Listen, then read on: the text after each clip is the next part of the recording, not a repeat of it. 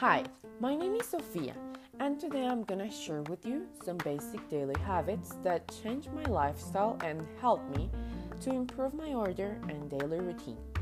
Before we get into it, habits are a way of acting, five through repetition.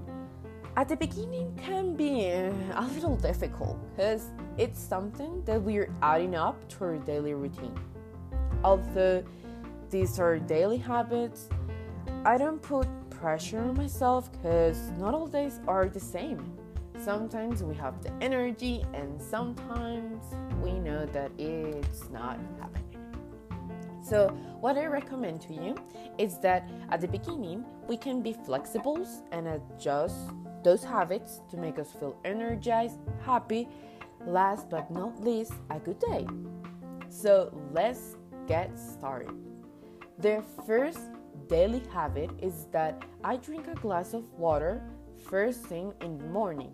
It makes me feel fresh and at the same time it's healthy because we basically spend all night without drinking or eating something. So, in a way, we're saying to our body that we're up and ready for another day.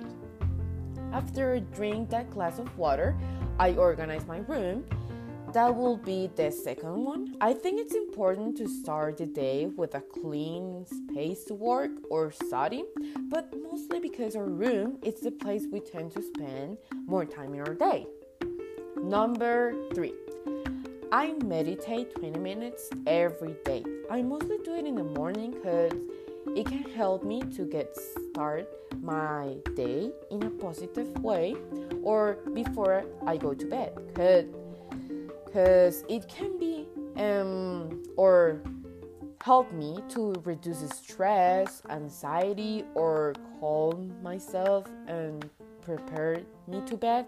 Actually, it's an effective way of going to bed quick. And number four, I wash my face um, in the morning and before I go to sleep. We know that bacteria can accumulate uh, through the night, and also you should prime your skin by cleansing it for your morning skincare routine. Not to mention to remove your nighttime creams and serums used the night before. Number yeah, five.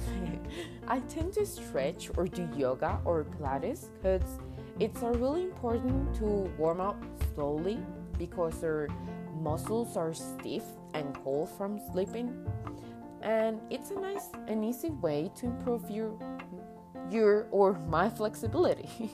also, I need I have a tendency to stretch before I go to bed to relax my muscles for all the daily movements or workouts and go to sleep relaxed.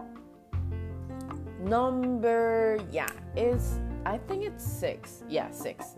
I think it's important for body to get moving or work out.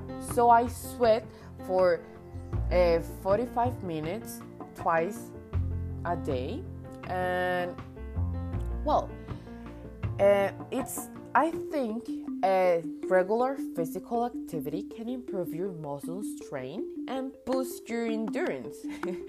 Exercise, I think, well, sometimes we don't have the energy to work out, and you know but exercise delivers oxygen and nutrients to your tissues and helps your cardiovascular system work more efficiently.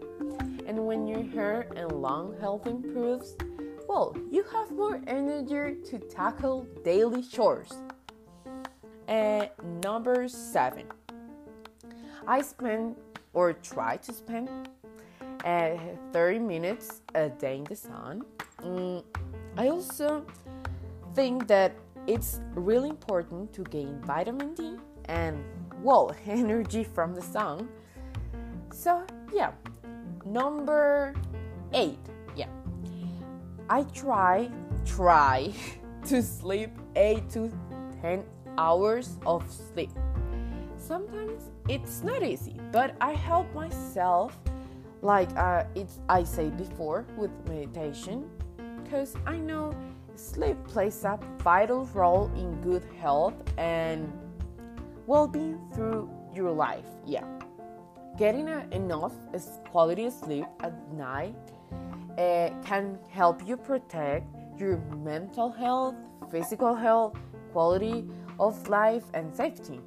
The way you feel while you're awake depends in part what happens while you're sleeping and how many hours you slept.